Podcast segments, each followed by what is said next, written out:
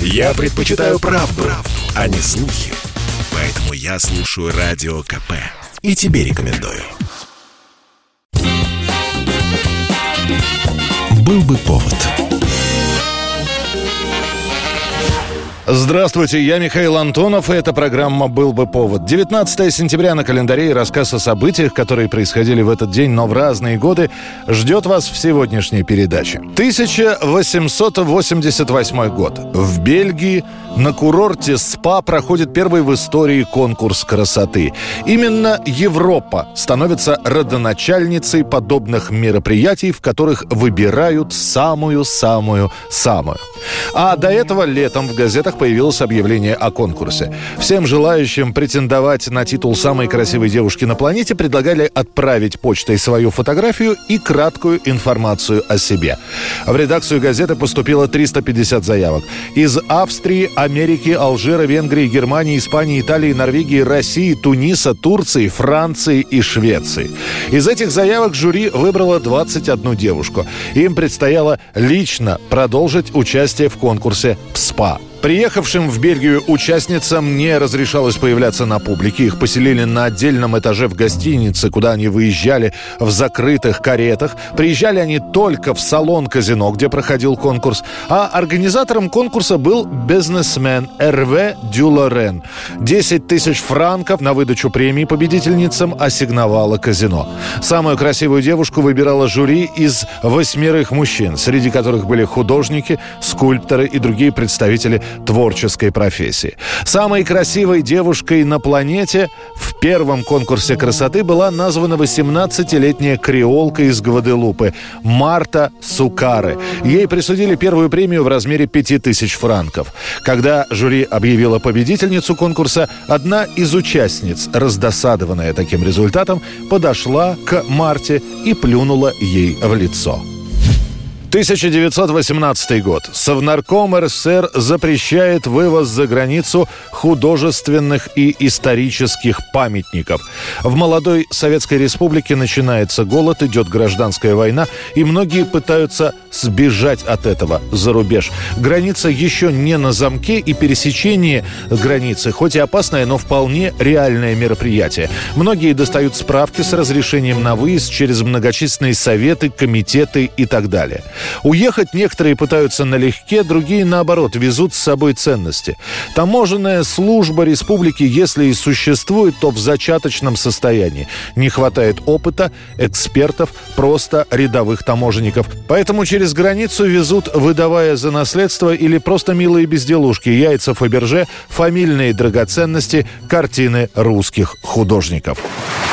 Так нет же никого в таможне! Кому платить неизвестно! Хочешь? Мы заплатим золотом! Ты ведь меня знаешь, Абдулла. Я мзду не беру. Мне за державу обидно. После того, как в мае 1918 года через кордон едва не провезли картину Боттичелли, становится ясно, что нужно что-то делать.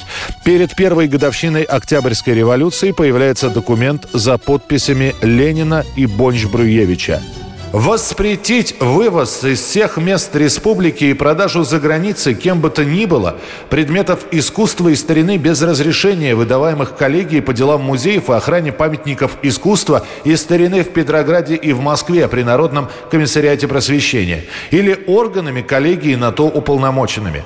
Виновные в неисполнении сего декрета подвергаются ответственности по всей строгости революционных законов вплоть до конфискации всего их имущества и тюремного заключения.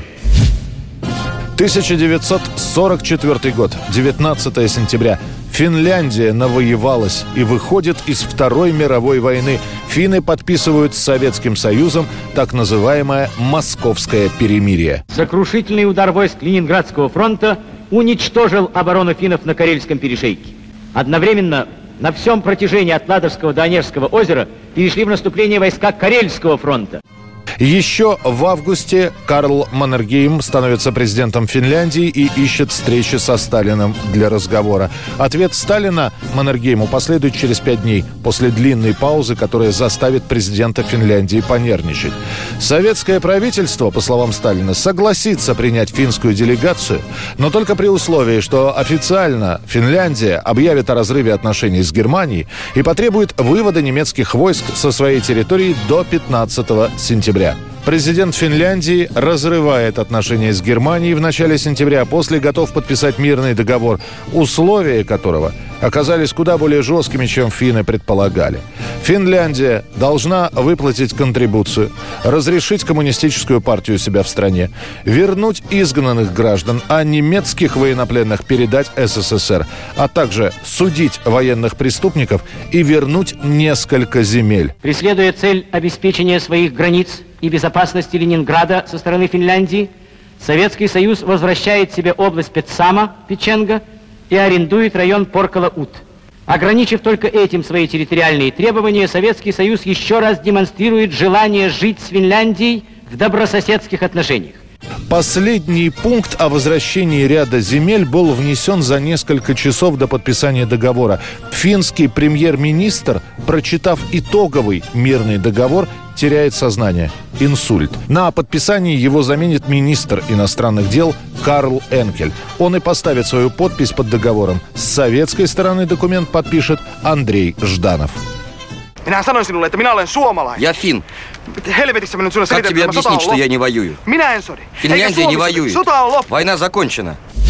19 сентября на календаре в этот день впервые на американских экранах появился, наверное, самый популярный мультипликационный персонаж мышонок Микки Маус. Официально первое появление Микки происходит в мультфильме под названием «Пароходик Вилли», хотя мышонок уже появлялся раньше в короткометражке «Сумасшедший план». Однако «Пароходик Вилли» был первым мультфильмом со звуком. Микки Маус – самый знаменитый мультипликационный персонаж, один из символов американской поп-культуры. Уолт Дисней создал э, Микки Мауса во время поездки на поезде, и первоначально мышонка должны были звать Мортимер, но по настоянию жены Уолт переименовал мышонка в Микки. И очень быстро этот персонаж полюбился публике. Уже через два года после его появления художники Диснея начинают выпускать по нескольку короткометражек о, о Микки Маусе в год. А вскоре на прилавках американских магазинов появились комиксы и другие сопутствующие товары, которые были выполнены в виде самого популярного мультипликационного персонажа.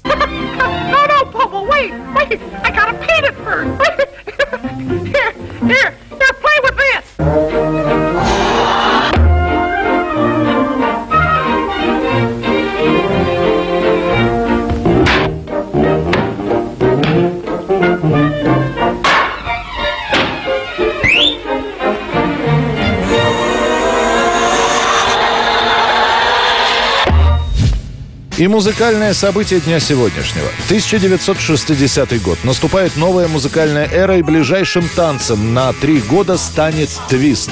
Это случится после того, как на первом месте сразу нескольких хит-парадов окажется песня в исполнении Чаби Чекера. Это была программа «Был бы повод» и рассказ о событиях, которые происходили в этот день, 19 сентября, но в разные годы. Очередной выпуск завтра. В студии был Михаил Антонов. До встречи. twist.